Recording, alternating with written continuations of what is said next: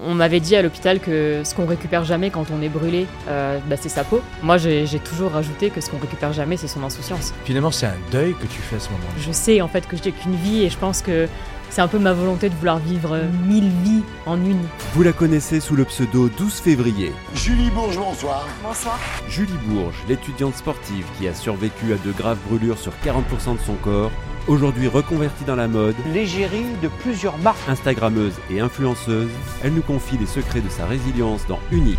J'étais une gymnaste, je faisais une taille 34, j'avais les cheveux longs jusqu'en bas de la poitrine. Enfin, je rentrais vraiment dans les standards de la société. On avait notre lycée qui organisait tous les ans euh, un carnaval. Et d'un seul coup, il y a une, une cendre incandescente qui tombe sur ton costume. Moi, à ce moment-là, je suis vraiment, euh, bah, littéralement, euh, enfin, une torche humaine, quoi. Enfin, genre, j'ai des flammes sur la quasi-totalité de mon corps. En fait, tu traverses l'enfer. Je me répétais simplement de rester en vie. Deuxième combat, c'est d'accepter la réalité, la nouvelle réalité. Je peux plus manger, je peux plus parler, je sais pas tenir une fourchette, je peux plus marcher. Je me dis qu'il n'y a pas d'après. On retrouve aussi des traits de singularité dans ton comportement, de dire non, je, je vais affronter. Je prends tellement de regards dans la rue que je, je sens au fond de moi l'envie de parler, de montrer que les grands brûlés ils existent. C'est ce besoin de libérer ma voix. Le, le fait d'aider les gens, de transmettre autour de ce qui m'est arrivé, ça donne aussi du sens à ma vie et je me sens vraiment accomplie. J'aspire à inspirer. Soyez déraisonnable. Ayez l'audace de choisir vos valeurs pour faire de vous un grand leader pour un monde meilleur. Salut à tous, je m'appelle Julie Bourges, plus connue sous le pseudo 12 février sur les réseaux sociaux. Je suis une grande brûlée depuis l'âge de 16 ans. Je partage mon quotidien euh, majoritairement sur Instagram et je suis aujourd'hui avec Franck Nicole. Bonjour, moi Julie. Bonjour Comment ça va? Très bien. Je vais dévoiler une coulisse. Tout à l'heure, on parlait de kitesurf, de surf. Et, et c'est incroyable cette histoire que tu touches à tout. Ouais, j'ai toujours été un peu euh, multisport. J'adore, euh, j'adore toucher à tout et euh, mais je pense que c'est un peu, euh, tu vois, depuis, enfin déjà depuis toujours, mais encore plus depuis mon accident où je, je sais en fait que j'ai qu'une vie et je pense que c'est un peu ma volonté de vouloir vivre euh, vi- mille vies en une, je Oui. pense. Et, et finalement, est-ce qu'on pourrait qualifier le rôle de Julie un rôle d'inspirer, d'aider, d'accompagner, d'influencer dans le sens positif? Tu, tu pourrais te, te décrire comment dans ton rôle de femme euh, personnelle et professionnelle? Dans les deux sens, euh, il y a une phrase là que j'ai euh, que j'ai en tête et que j'ai d'ailleurs envie de me faire tatouer, c'est j'aspire à inspirer. Et je pense que euh, en fait le, le fait d'aider les gens, de transmettre autour de ce qui m'est arrivé, ça donne du sens déjà à ce qui m'est arrivé. Ça donne aussi du sens à ma vie et je me sens vraiment accomplie de cette manière-là. Ce qui est assez drôle, c'est que j'étais comme ça depuis l'enfance. J'ai toujours été très généreuse, j'ai toujours aimé parler, j'ai toujours aimé transmettre, aider. Mais c'est- forcément, ça a été accentué avec le temps et, euh, et ouais, je pense que ça me définit bien. Tu viens de prononcer le mot enfance. Qui était Julie à l'âge de 10 ans?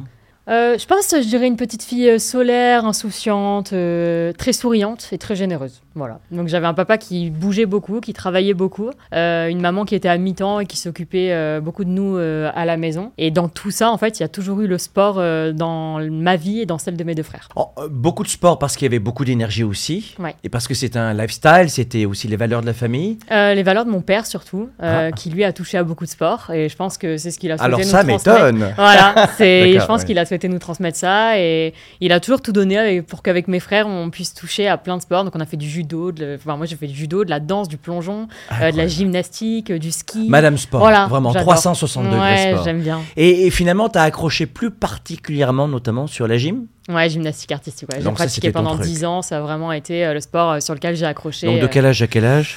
euh, Je dirais de mes 7 à mes 17 ans. Et là, c'est 12 heures. euh, 12 heures d'entraînement par semaine. Ouais. euh, après le lycée, euh, je donne aussi des cours après le lycée pour me faire un peu de sous. Euh, et puis ça prend, ça occupe vraiment une, une majorité de, de, de mon enfance, de mon adolescence. C'est beaucoup de soirées manquées, c'est beaucoup de sacrifices pour faire des compétitions. Enfin, j'y accroche vraiment beaucoup d'importance et euh, je, je me vois mal rater un entraînement. J'ai vraiment envie de me donner à fond dans ce sport. C'est marrant, tu vois, parce que tu me dis 12 heures par semaine. Et puis, à l'âge de 16 ans, le 12 février. Ah oui, c'est fou, ça 12 aussi. Ouais, le 12 me suit un peu partout. ouais. Mon chéri est né le 12 avril aussi. C'est vrai? Ouais, et sa maman le 12 février. Non, il est juste là. C'est vrai, ça? Ouais. Incroyable, cette ça nous histoire. suit, ça nous suit. Fais gaffe, il te surveille. ouais, je sais. Euh, c'est à Cagnes-sur-Mer. Ouais. Et puis là, euh, bon, tu es une adolescente euh, qui cachotte un petit peu ou beaucoup le fait de. Ouais, bah, ah bah, comme beaucoup d'adolescents, je pense. Ouais, ouais. Parce que papa, il aurait été déçu? Mais mes parents fumaient, hein, donc euh, je Non. sais pas- ah, si si, bah, donc je sais pas s'ils auraient été euh, fondamentalement et hyper déçus, mais le fait est que vu que j'étais très sportive, peut-être qu'il aurait été. Je sais pas, je me suis dit que c'était plus facile de cacher. Bon, De ça cacher. éviter des embrouilles à la Ouais. maison, quoi. Donc là, c'est un carnaval à Cagnes-sur-Mer. Ouais. T'es déguisé en, Un mouton. en, mou- en mouton. Ouais. Ça s'invente pas. Bah ça s'invente pas. On Non, avait non, un pote qui faisait le berger avec ma meilleure pote. On s'est dit que c'était drôle de se déguiser en mouton. C'est marrant parce que moi, je, je- je me déguisais, je participais à des carnavals quand j'étais petit. Mais 16 ans, t'étais une ado, enfin, t'es une jeune femme. Ouais. Mais c'était euh, le C'est trip. car- c'est le carnaval du lycée en fait. On avait notre lycée qui organisait tous les ans euh, un carnaval. Mm. Euh, donc c'était une journée au lycée qui était un peu banalisée où tout le monde, tout le lycée était déguisé, où il y avait des concours de costumes et euh, c'était vraiment pris au sérieux genre au lycée euh, le Mm. carnaval. Donc nous on avait tout donné sur le costume. Ouais, d'accord. Donc, fait, fait maison. Fait, fait à la Et main. ça, c'est pas un détail. Non ouais. Ça, c'est pas un détail fait à la main. Ouais. Tu fumes. Ouais. Et d'un seul coup, il y a une, une cendre incandescente qui tombe sur ton costume. Exact. Et qu'est-ce qui se passe Bah, en fait, le costume prend feu euh, de manière Aussi euh, rapidement bah, De manière quasiment, euh, quasiment instantanée. Alors, c'était pas au lycée même, c'était à la fin de la journée, donc la journée s'était terminée. Et ce qui est assez invraisemblable dans cette histoire, c'est que bah, toute la journée au lycée, j'ai mes amis qui ont fumé autour de moi à côté du costume. J'ai fumé notamment au lycée.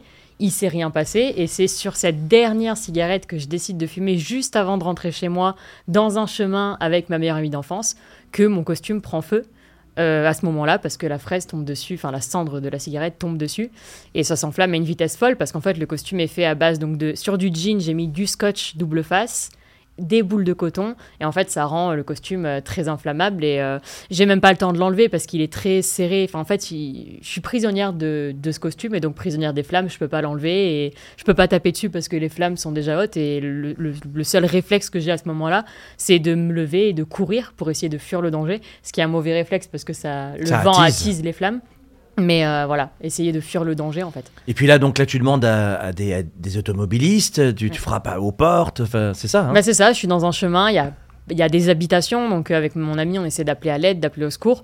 Moi, à ce moment-là, je suis vraiment, euh, bah, littéralement, euh, une torche humaine, quoi. Enfin, genre, j'ai des flammes sur la quasi-totalité de mon corps. Et euh, donc j'appelle à l'aide, j'appelle au secours. Et en fait, euh, physiquement, ce qui se passe, donc la douleur, elle est, elle est très intense et c'est bon, c'est indescriptible. Mais en fait, euh, physiquement, à un moment où la brûlure est tellement profonde, les nerfs sont touchés et donc la, la brûlure, en fait, la sensation de brûlure diminue à un tel point que c'est en fait c'est tellement grave qu'on ne sent quasi plus rien. Et en fait j'ai compris que je comprenais pas trop ce qui se passait en fait. Je me répétais simplement de rester en vie. Et j'ai compris que ça allait être grave au moment où les flammes sont montées au niveau de mon cou. Et en fait c'est bah, d'ailleurs une des zones les plus marquées de c'est une des zones les plus marquées de mon corps euh, parce qu'elle n'était pas protégée par un vêtement donc c'était euh, une des seules parties de mon corps qui avait la peau euh, où j'avais la peau à nu, à vif. Et en fait, quand les flammes sont montées au niveau de au niveau de ma gorge, j'arrivais plus à crier. Donc l'inhalation de la fumée plus la chaleur. Et c'est là que je me suis dit, ok, c'est C'est très grave. c'est très grave. ouais, c'est très Et à ce moment-là, il y a une passante qui, qui te met de l'eau dessus et le mauvais réflexe qu'il faut jamais faire, jamais. tu savais que dans une autre vie, j'avais été pompier volontaire? C'est vrai? Ouais, j'ai été pompier volontaire pendant 4 ans. Ok. Je faisais ça les fins de semaine. Donc là, il y a une dame qui a la mauvaise idée. euh, Non, on va pas lui en vouloir parce que c'est un réflexe qu'elle pensait avoir. Elle pensait euh, aux crèmes de soleil. Euh, elle te met de la, du gras de, sur la peau. Du beurre, ouais. Euh, c'est, ah, c'est du beurre Ouais, du met. beurre, ouais. Ouais. Ouais. Bah, en fait, euh, le beurre euh, intensifie la, la sensation de brûlure Ah ouais. et la brûlure en elle-même. C'est un conducteur. Et puis, ouais. il y a des risques, oui, enfin, en plus, il y a des risques, de, des risques de septicémie derrière, parce que c'est un corps gras avec euh, des bactéries dessus, etc. Donc, euh, bon, après, ça n'a pas aggravé. C'était non, tellement grave dans tous les cas que ça n'a pas aggravé euh, la brûlure en elle-même. Donc là, tu vas à l'hôpital. C'est ça. C'est tellement grave, troisième degré, sur une grande partie Ouais. de ton corps, 40%, je crois. Euh, ouais, 40%. Mais du coup, je suis marquée sur 60 parce qu'il y a eu des prises de greffe, enfin, des endroits où on a pris de la peau pour la remettre ailleurs. Donc ils ont euh, fait de, de l'autogreffe. C'est ça, Ouais. exactement. Ils ont fait de l'autogreffe. Et donc euh, 40%, et, et donc ça fait 40 à 50, peut-être C'est 60% ça. au bout d'un moment. Mais là, c'est tellement grave qu'ils t'endorment. Oui. Ils te mettent en coma artificiel pendant 3 mois. Exact. Et là, tu travailles, tu as perdu 15 kilos, et qu'est-ce qui se passe? Bah, à ce moment-là, en fait, euh, à mon réveil, en fait, je me souviens exactement de ce qui s'est passé parce que le 12 février 2013, pendant mon accident, je n'ai jamais perdu connaissance. Donc, je me rappelle même m'allonger dans le brancard des pompiers. En fait, l'adrénaline était telle que je, je reste en vie tout le long, comme euh, ce que je cessais de me C'est un répéter. instinct de survie. ouais. Ouais, ouais, je pense. Et, euh, et en fait, donc quand je me réveille, je sais ce qui m'est arrivé, mais j'ai pas du tout conscience de, de la gravité et de l'ampleur des dégâts, si je peux dire. Et ça, je le réalise que au moment où on m'autorise enfin à me regarder dans un miroir. Donc ça, ça prend bien trois semaines après mon réveil, parce qu'il y a un suivi psychiatrique, psychologique. Et quand je me regarde dans le miroir, je vois juste une, une jeune fille que je ne reconnais pas, en fait, à travers le reflet. Et surtout, euh, ce reflet, en fait, il m'effraie. Il m'effraie parce que bah, je suis dans, dans l'âge... euh, bah, dans la fleur, si je peux dire, de l'adolescence, où une femme, elle est censée Terrible. se trouver, elle est censée se construire, où on commence à avoir des formes, on commence à vivre nos premiers euh, euh, débats euh, amoureux, etc. Et en fait, moi, là, euh, bah, je vois une jeune femme qui a perdu 15 kilos, qui a plus de muscles, euh, qui a plus de cheveux, défigurée, avec des bandages de partout. Et je me dis que ma vie, elle va s'arrêter là. Je me dis qu'il n'y a pas d'après. L'après n'est pas possible, euh, vu euh, l'attache au physique que, que je donne à ce moment-là de ma vie. Je me dis que là, bah, mon physique n'est plus là, donc j'ai tout perdu. Et qu'il n'y aura pas d'après. Il n'y aura pas d'après pour le travail, il n'y aura pas d'après pour la gym, il n'y aura pas d'après euh, bah, avec les garçons. Enfin, c'est très compliqué. Et puis même, il faut savoir que quand j'avais 16 ans, j'étais euh, tout ce qu'il y a de plus dans les standards. Je le répète souvent parce que j'ai- j'aime bien marquer ce point quand, je parle de mon accident, mais bah, j'étais une gymnaste, je faisais une taille 34, j'avais les cheveux longs jusqu'en bas de la poitrine, j'avais pas de boutons, pas d'acné. Enfin, je rentrais vraiment dans les standards de la société. Moi, je connaissais, je savais pas ce que c'était un complexe en fait. Et là, du jour au lendemain, mon corps euh, devient un complexe euh, tout entier. Finalement, c'est un deuil que tu fais à ce moment-là. Ouais, mais c'est c'est clairement un deuil et j'en parle. C'est marrant euh, que tu dis ça parce que j'en parle souvent avec euh, des personnes qui ont été accidentées, mais depuis qu'ils sont par exemple nourrissons ou qui ont une malformation de naissance, etc. Il y a une vraie différence, je trouve, entre euh, grandir et se construire comme ça depuis sa naissance ou, et, et vivre ça en fait au milieu de sa vie. Et en fait, se connaître avant un accident ou avant une maladie, c'est clairement faire le deuil de ce qu'on était et qu'on ne retrouvera jamais. Même jusqu'à avoir ce deuil aussi des capacités motrices, parce que Ouais. tu as même du mal à parler. Ah oui, bah tout.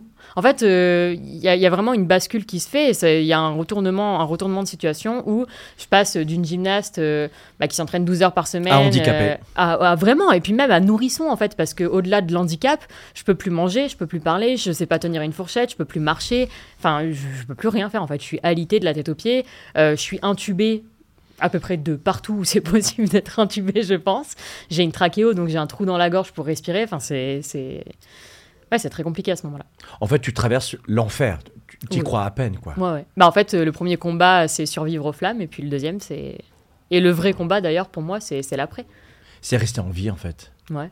Et ne pas se donner. euh, se donner- Bah, ne pas sombrer, en fait, je crois. Ouais. T'as pensé à donner fin à tes jours? Je, je sais pas si j'y ai vraiment pensé, mais j'ai eu des pensées très sombres, en tout cas. J'ai eu des pensées très sombres. Après, euh, je sais pas si je me suis vraiment autorisée à y penser parce que j'étais trop entourée par ma famille. J'étais trop, trop aimée, trop entourée pour, euh, pour pouvoir penser à mettre fin à mes jours. Mais il y a un moment où, oui, on est seul dans sa chambre d'hôpital, on doit prendre des cachets euh, bah, qui sont nécessaires et euh, après, on est surveillé par caméra. Enfin, c'est... Il y, a- il y a beaucoup de choses, hein, mais on se demande juste si on a vraiment envie de prendre ces cachets et puis à quoi bon, en fait. À quoi bon continuer? Ouais, ces pensées, forcément, elles nous traversent. Et ce qui me maintient, c'est d'être entouré, je pense. Et à quoi tu t'es accroché finalement? Franchement, à ma famille. hein. Enfin, mes proches. De, de manière plus globale, je dirais à, ma famille et puis à mes amis. Mes amis qui faisaient la route aussi pour venir me voir. On avait 16 ans. En fait, j'ai compris l'importance qu'avaient eu euh, mes amis dans tout ce qui s'est passé au moment où mon petit frère a eu l'âge que j'avais quand j'ai eu l'accident. Donc quand mon petit frère a eu 16 ans et que j'ai vu son comportement, euh, ses, copains, quand il faisait les soirées, je me suis dit, waouh, en fait, on était tellement jeunes. Enfin, et je me rendais pas compte de tout ça. Et c'est vrai que dans, de le voir dans les yeux de mon petit frère, je me suis dit, ok, en fait, j'ai eu la chance d'avoir des amis qui ont été, euh, qui ont été très présents et qui m'ont donné envie, en fait, de retourner au lycée, de pas rester à la maison, de ressortir. Quand bien même j'avais plus de cheveux, quand bien même j'avais une perruque sur la tête, je me couvrais de la tête aux pieds pour cacher mes cicatrices, mais j'avais qu'une envie, c'était euh, quitter de l'hôpital et puis retrouver un peu de mon autonomie d'adolescente au lycée avec mes amis parce que j'étais dans un cocon avec Mmh. eux aussi. Il y a un premier combat, donc c'est de rester en vie lors de l'accident. Deuxième combat, c'est d'accepter la réalité, la nouvelle réalité. Puis un troisième combat aussi, là il est complètement extérieur, c'est le rapport aux autres, le regard des autres. Ouais. Bah, le plus dur, je pense. En fait, quand on est à l'hôpital, on, est, euh, on est vraiment dans un, dans, dans un cocon, encore une fois. On confronte euh, euh, le personnel médical, le personnel hospitalier, qui savent par cœur ce que sont bah, des brûlures. Parce qu'en plus de ça, j'étais bah, dans un hôpital spécialisé pour les grands brûlés. Quand on sort dans la rue, et c'est encore le cas aujourd'hui, dix ans après, euh, les regards des gens, euh, bah, je les aurai toute ma vie parce qu'ils apprennent sur mon corps ce que sont euh, bah, des, cicatrices, ce que sont des, des marques de brûlure. On n'en parle pas assez, c'est un sujet qui n'est pas du tout démocratisé. Et moi, ces regards-là, les premiers que j'ai pris de ma vie, ils m'ont fait réaliser que oui, j'étais différente et moi, je le voyais à travers le reflet d'un miroir. Mais j'ai compris que ça serait ça toute ma vie. Donc finalement, tu es passé d'un- corps euh, dans les standards Ouais. de, de la beauté, des standards de la mode, et les standards, hein, un peu cliché d'ailleurs. Ouais. Et puis, tu es passé à un autre mode qui est celui euh, de la stigmatisation, du regard et de la personne finalement qui est perçue comme une personne handicapée, en tout cas physiquement. Exact. Mon tempérament, je pense, m'a m'a vite fait euh, m'a vite fait rebondir quand même et, Oui. et- et montrer que voilà, euh, je n'étais pas justement qu'un physique.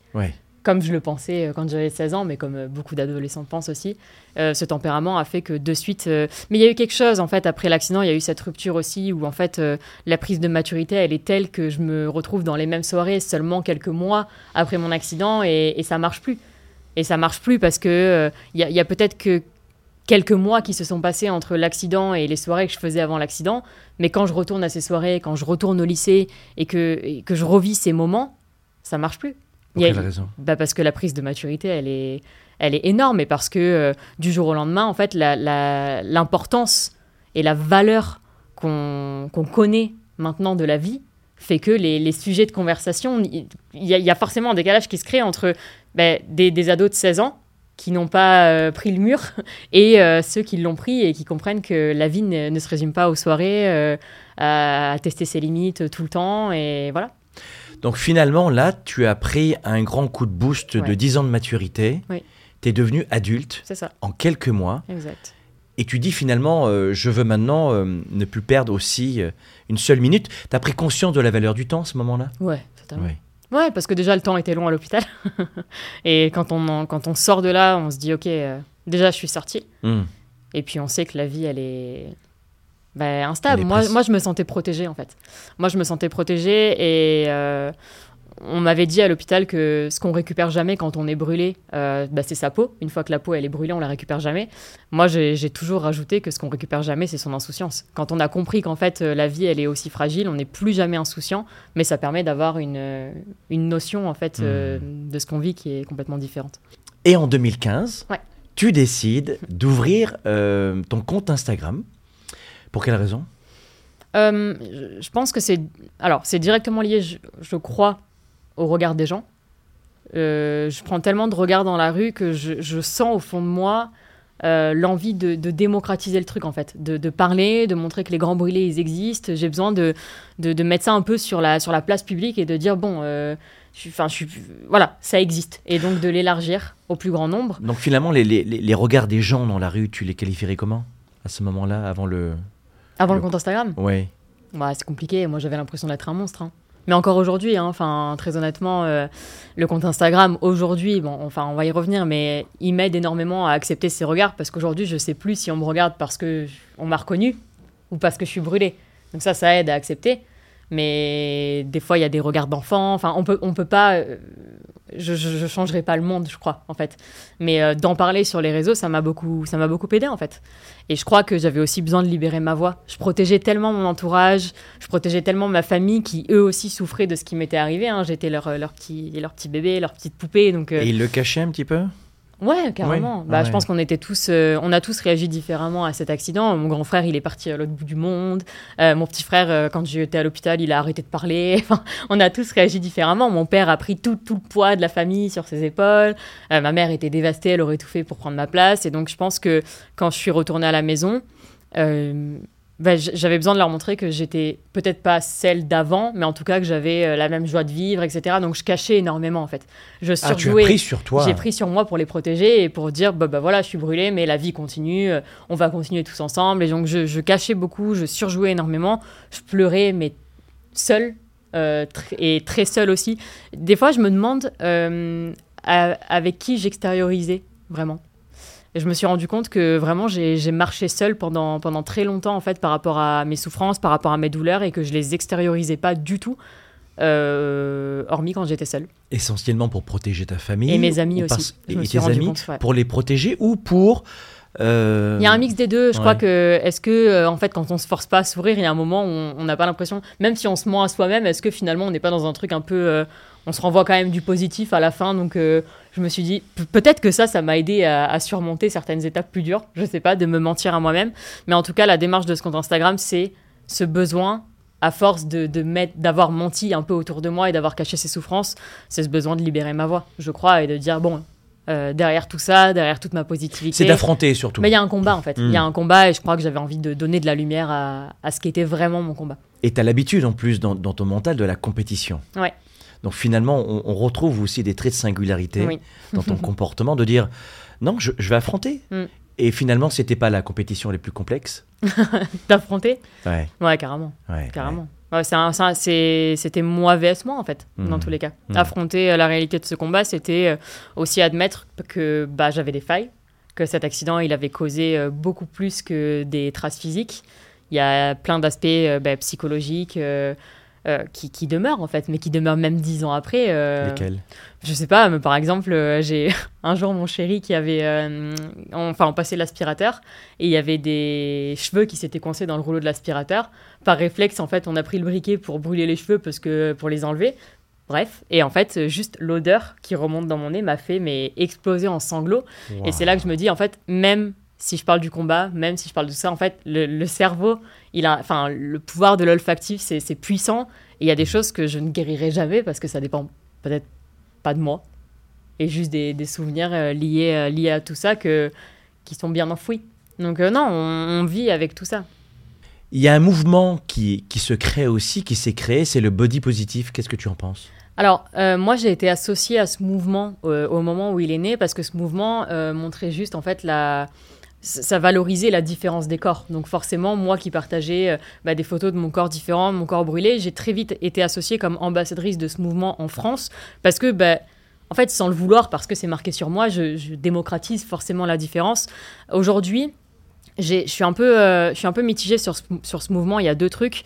En fait, euh, d'une part, je trouve qu'il est, il est génial ce mouvement parce que quoi qu'il arrive, il a permis à des femmes et à des hommes de s'accepter Euh, et euh, ça a permis de comprendre que voilà, on est, on- il y, a, y a autre chose qu'un physique, qu'on est euh, plus que bah, son enveloppe corporelle, qu'on n'est pas seul, que bah, toutes les différences méritent d'être mises en lumière, d'être mises en avant, et donc ça, ça aide à l'acceptation. Le pourquoi je trouve que ce mouvement est un peu plus controversé aujourd'hui, c'est qu'en fait, il y a eu des dérives, comme dans tout mouvement, avec les réseaux, ça prend beaucoup d'ampleur, il y a beaucoup de dérives, et en fait, on a, on a beaucoup de personnes qui se sont appropriées ce mouvement. Alors attention, on n'a pas besoin de légitimité pour parler d'acceptation, mais je trouve que ça, c'est devenu euh, presque, on disait, voilà, accepte-toi, c'est facile. Parce qu'il y a le body positive, on est tous différents, on valorise les corps, accepte-toi, c'est facile. Non, non, c'est faux. Être euh, s'accepter n'a jamais été facile. Et moi, dans ce mouvement, j'ai fini par plus me retrouver parce que quand je voyais des vergetures ou des cicatrices couvertes de paillettes, je me disais, bah, ok, c'est chouette, ça met en avant les cicatrices, mais moi, j'ai pas. Enfin, c'est pas en mettant des, des paillettes sur mes cicatrices que je vais les accepter, que ça va m'aider à surmonter les regards dans la rue. Et ce que j'ai. Ce que j'ai, pourquoi je me suis détachée un petit peu et désolidarisée de ce mouvement avec le temps, je le mettais plus en hashtag, etc. sur Instagram, c'est juste que je trouvais que c'était presque devenu un complexe d'en avoir un. Parce que ça devait être facile de s'accepter, on n'avait plus le droit de dire qu'on allait mal, on n'avait plus le droit de dire que c'était compliqué, que bah oui, moi j'ai des cicatrices et, et j'en souffre des fois au quotidien parce que les regards des gens, je les ai encore. Je peux pas dire que c'est facile. Hmm. Voilà. Et, et au quotidien, qu'est-ce qui te fait souffrir dans ce regard Encore? Bah, je crois que c'est parce que je me suis connue sans ces regards-là. Non, mais faudrait, en fait, il faudrait les voir. J'ai j'ai une idée de vidéo, je pense que je vais réaliser. Euh, Il y a des lunettes qui filment, des lunettes de soleil qui filment d'une certaine marque, et je pense vraiment que je vais faire des vidéos. Euh, venez avec moi dans ma peau, dans la rangée d'un avion. et venez voir quand je suis en short et en t-shirt les regards sur moi. C'est non, franchement, c'est pesant. C'est pesant. Et, euh, et j'aimerais juste, euh, encore une fois, essayer de démocratiser la chose et essayer de dire aux gens, bah, on en voit tous en fait des personnes qui, Mm.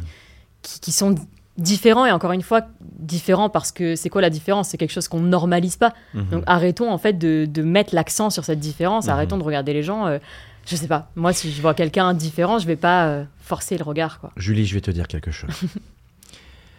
Lorsqu'on continue de souffrir de temps en temps du regard des autres, c'est parce que tu as encore dans ton non conscient le sentiment que tu es le regard des autres. Ouais, bien sûr. Non, non, mais c'est sûr. J'y attache, je pense, euh, encore de l'importance. Et je sais pas quel est le déclic, en fait, pour se détacher. euh, je te dis, si, si je te dis maintenant, tu es vraiment une sacrée imbécile, tu as deux de QI, Ouais, qu'est-ce que tu ressens? Rien. Parce que je sais que c'est pas vrai. Eh ben voilà. Donc pour quelle raison tu ne pourrais pas transposer Hmm. ce que tu viens de faire maintenant Alors les dés sont un peu pipés parce que tu sais que je t'aime d'amour, évidemment. Mais tu vois ce que je veux dire? Je vais donner un deuxième exemple pour celles et ceux qui nous écoutent en ce moment aussi. Je suis dans l'avion et je porte un t-shirt euh, super fluo. Tu vois? Ouais. Et les gens me regardaient avec insistance. Mhm. Je vais même te dire mieux, à ce moment, je rentre dans l'avion, j'ai un t-shirt fluo et j'ai mes lunettes de soleil. Et je me sens regardé par tout le monde. tu vois ce que je veux dire? C'est que même un parfum, la musique que je vais écouter, même parfois un- une respiration dans le métro, je vais déranger quelqu'un. Même lorsqu'on va mourir, on aura peut-être pris la place de quelqu'un au cimetière. Les gens ont un avis sur tout et sur tout le monde, c'est la nature humaine. Carrément. Mais si- à partir du moment où tu vas peu à peu comprendre cela, tu, ne seras, tu, tu- tu vas te, te détacher complètement Non, mais pour autant, en fait, je suis, je suis 100% d'accord avec toi. Et tu vois, c'est des messages que j'ai déjà transmis. Mais c'est le mec qui m'intéresse. Ouais, bah, c'est ça. En fait, euh, je sais parce que tu vois, j'ai déjà transmis euh, sur le fait qu'on ne peut pas interpréter le regard des gens et que évidemment, euh, bah, peut-être qu'on va me regarder parce qu'on me trouve courageuse d'accepter aussi les cicatrices. C'est pas forcément que négatif, en fait, ce regard des gens. Peut-être qu'on va me regarder parce qu'on adore ma coupe de cheveux, parce qu'on trouve que ma peau elle est jolie, peu importe. Mais ces regards, ils existent et forcément, moi, je les renvoie toujours à mon propre complexe. Parce que il est tellement c'est c'est- c'est tellement marqué et puis c'est tellement quelque chose qu'on n'a pas l'habitude de voir. Et puis je pense qu'avec le temps, je crois que même si on dit qu'on peut pas interpréter le regard des gens, je crois qu'avec le temps, malheureusement, et à mes dépens, j'ai réussi un petit peu à l'interpréter et je sais la manière qu'on a de me regarder. Je sens en fait. Et, et c'est aussi un, un peu une malédiction de savoir autant ressentir euh, les gens. Et aujourd'hui, com- comment tu le vis d'être euh, porte-parole, effigie, on peut appeler ça comme on veut, de, de grandes marques comme Dove, Yves Rocher, euh, Diesel tu, tu- tu le vois comment? Parce qu'il y, a- il y a certaines personnes qui pourraient dire on m'utilise, je suis un produit à faire Ouais. valoir. Et c'est pour ça que je te pose la question, très ouverte. Et d'autres qui disent non, c'est chouette parce que, etc. Ouais. Alors, comment tu moi, le je prends, pense, toi euh, moi, je pense toujours à la petite, euh, à la petite Julie de 16 ans dans son lit d'hôpital qui avait aucun modèle de représentation en 2013, euh, qui allumait la télé, qui se sentait pas du tout représentée, qui avait l'impression d'être la seule grande brûlée de France, voire du monde, quoi. Et en fait, moi, je pense toujours à cette petite-là, quoi. Hmm. Et en fait, quand je fais des couvertures pour Mm. l'équipe, pour Biba Magazine, je me dis, bah, si la petite Julie de 16 ans, on lui avait donné euh, les, Mm. petits, les magazines là à l'hôpital, euh, elle aurait eu un peu plus confiance en l'avenir et en ce qu'elle était, quoi. Hmm. Tiens, prends ce téléphone. Et puis, mets-le à l'oreille. Et ce que j'aimerais que tu fasses, si tu l'acceptes, Julie, c'est que tu parles à cette euh, jeune fille qui se réveille le matin Ouais. à l'hôpital. Elle est en face de toi. Et quels sont les mots qu'elle aurait dû entendre à ce moment-là Et qui, qui lui auraient fait du bien? Alors là, tu l'as au téléphone. Qu'est-ce que tu lui dirais à Julie à, ce- à ce moment-là? Elle se réveille. Euh, Julie, quelle que soit la chose que tu regardes euh, dans le miroir et peu importe à quel point euh, elle te fait peur, elle te, elle te définit pas. Et surtout, elle fera ta force et ton unicité. Et écoute toujours cette voix que tu as en toi et suis chaque pas de cette voix. Et ça ira. Et comment tu te sens maintenant? Moi, je me sens bien. Après avoir dit ça par téléphone à Julie, alors finalement, pour quelle raison c'était important de lui dire ça? Bah parce que je peux raccrocher Oui, Je raccroche. à bientôt. À de suite. Bah, je pense que c'est des mots que j'aurais aimé entendre et que j'ai pas nécessairement entendu parce que euh, dans, le, dans le cadre hospitalier, je pense qu'on préserve beaucoup euh, les patients. Euh, moi, j'aurais aimé qu'on me dise qu'il y avait un après en fait. Et on me l'a pas vraiment dit.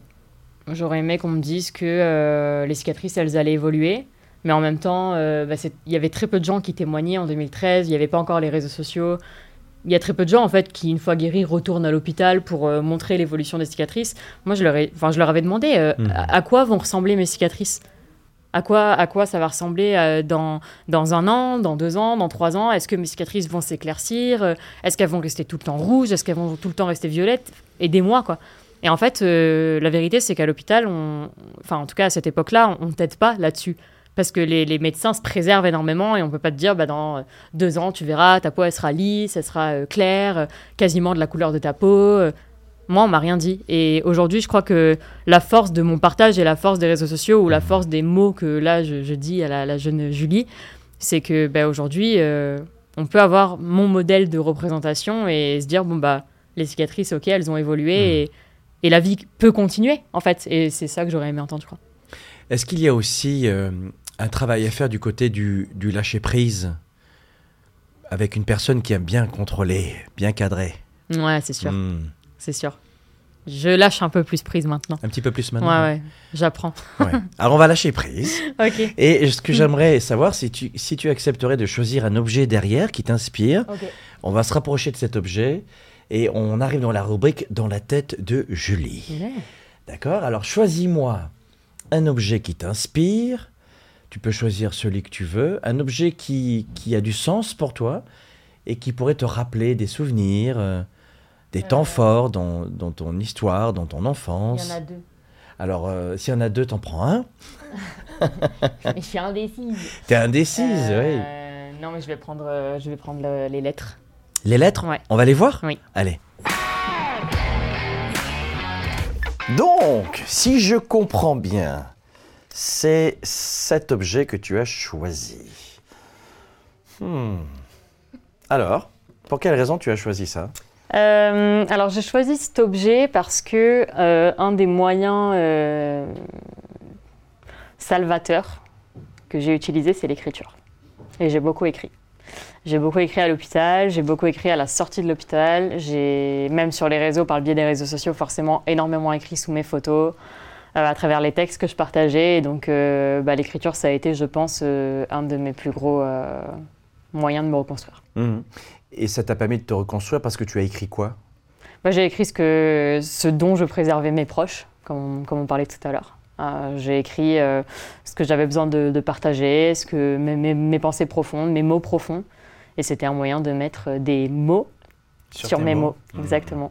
Et, et est-ce qu'en relisant ce que tu as écrit à l'époque, tu te redécouvres Ou tu découvres un tempérament, tu découvres Euh, une facette de toi? Je découvre une facette de moi qui pouvait être aussi plus, plus sombre, moins positive, mais qui en même temps, je pense, avait. Ce qui, ce qui est assez contradictoire, j'avais peur de ce que ma vie. Enfin, j'ai eu peur quand je me suis vue dans le miroir à l'hôpital, de ce que ma vie allait devenir, et à la fois, quand je relis mes écrits à l'hôpital euh, ou peu de temps après, je me dis, c'est bizarre parce que je suis quand même très confiante en l'avenir, comme s'il y avait une part de, une part de destinée, quoi.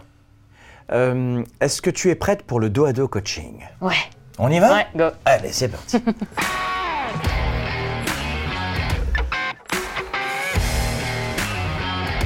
Julie, on vient de parler d'écriture.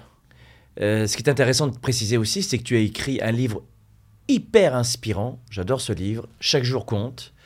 Euh, Disponible en Europe, au Canada notamment. Et euh, dans quelle mesure ce livre que tu as écrit dix ans après ton accident est important pour toi? Bah, il est justement important pour ça. Je pense que c'est euh, bah, l'essentiel de ces dix dernières années. Donc, c'est dix ans de thérapie. Et en fait, j'essaie d'accompagner euh, le lecteur euh, autant à travers du sport que de l'introspection. Un peu comme cette interview, en fait. Hmm. Voilà, plein de petites questions qui font du bien et qui aident à se recentrer sur soi. Julie, qu'est-ce que, au final, cette épreuve, ce parcours de vie incroyable que tu as eu, t'a apporté? Bah, beaucoup de choses, parce que, encore une fois, est-ce que, euh, est-ce que sans cet accident, je serais celle que je suis aujourd'hui? Est-ce que je vivrais autant de belles expériences, autant de belles rencontres? Je pense qu'aujourd'hui, je suis reconnaissante. euh, Enfin, ce que cet accident m'a apporté, c'est la reconnaissance d'être en vie, de manière générale, et puis la reconnaissance de chaque moment que je peux encore vivre, je pense. Qui sera Julie dans 10 ans? Euh, dans dix ans, euh, dans dix ans, je me vois, je me vois avec mon chéri dans les Landes, dans le sud-ouest de la France, toujours avec du surf, avec un chien, un petit corgi. J'adore les corgis. Et je peux dire que j'aurai un chien, mais je ne sais pas dire si j'aurai des enfants parce que je suis pas sûre d'en vouloir. Tu dis souvent que l'après est souvent plus beau que l'avant. Oui. Est-ce que je dois, je dois donner une définition à ça? Euh, une explication si tu le souhaites. Une explication, je dirais que bah, cet accident m'a prouvé que même dans mes pires retranchements, euh, là où je pensais que l'après serait compliqué, euh, ce que la vie m'offre constamment aujourd'hui parce que euh, je suis en accord avec moi-même est encore plus beau que ce que j'avais avant. Quel message tu as envie de faire passer à celles et ceux qui sont peut-être dans un temps de vie où ils sont, où elles sont différents ou différentes des autres? Bah, que justement la différence euh, n'est jamais un frein à quoi que ce soit et que souvent on se crée nos propres barrières et qu'on est capable de les surmonter. Donc si, euh, si je te posais la question suivante, ça serait facile pour toi de me dire, selon toi, quel est le principal obstacle au bonheur? À ton bonheur les barrières qu'on se pose en fait entre ce qu'on aimerait avoir pour être heureux, enfin ce qu'on ce qu'on aimerait euh, ce qu'on aimerait pour être heureux et, et notre, notre capacité à ne pas réussir à franchir l'obstacle qu'on se crée. Donc là, j'entends le, le- le leader inspirant, mais vraiment toi, c'est quoi ton obstacle au bonheur, toi? Moi j'ai pas d'obstacle parce que je suis heureuse. Et c'est parce que t'as pas d'obstacle aujourd'hui? Moi, j'ai pas d'obstacle à mon bonheur en tout cas. Et s'il y a un obstacle, je le franchis. Mais là actuellement, je peux dire que j'ai pas d'obstacle et que je suis vraiment heureuse. Quel projet te ferait le plus plaisir dans les cinq prochaines années? Là, on parle euh, professionnel ou pas? Vraiment 360 degrés. Je, volontairement, je reste très ouvert. Euh, un projet qui me ferait vraiment plaisir, je pense, ça serait euh, d'avoir un vrai rôle dans, dans une association euh, autour de, autour de l'environnement ou autour de l'humanitaire. J'ai eu la chance de pouvoir faire ça beaucoup à travers le biais de mes réseaux sociaux, que ce soit avec Greenpeace, que ce soit avec Solidarité Internationale. Je sais que c'est quelque chose qui m'anime énormément, encore une fois, dans, dans le fait de pouvoir donner et transmettre. Donc si je pourrais faire ça dans les 5 ans et m'engager réellement à travers le biais de mes réseaux sociaux, ça serait super. Et dans un axe plus professionnel, je dirais qu'avoir mon association, ça serait très chouette aussi. Si en claquant des doigts, on t'enlevait ton plus gros tracas, ton plus gros problème, euh, à quoi ça ressemblerait ta vie? Bah, une vie sans regard des gens, du coup. Quelle est la chose la plus importante pour toi aujourd'hui?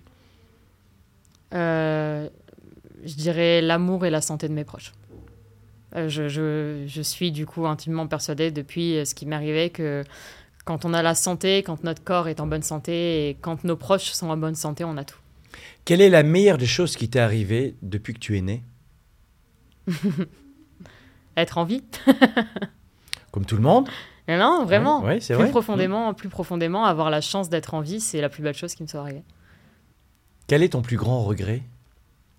J'en ai pas. J'ai pas de regrets. Quelle est ta plus belle réussite? Euh, ma plus belle réussite, je pense que c'est euh, de, de rendre, de rendre heureux, heureux les gens autour de moi, les gens que j'aime autour de moi, en fait.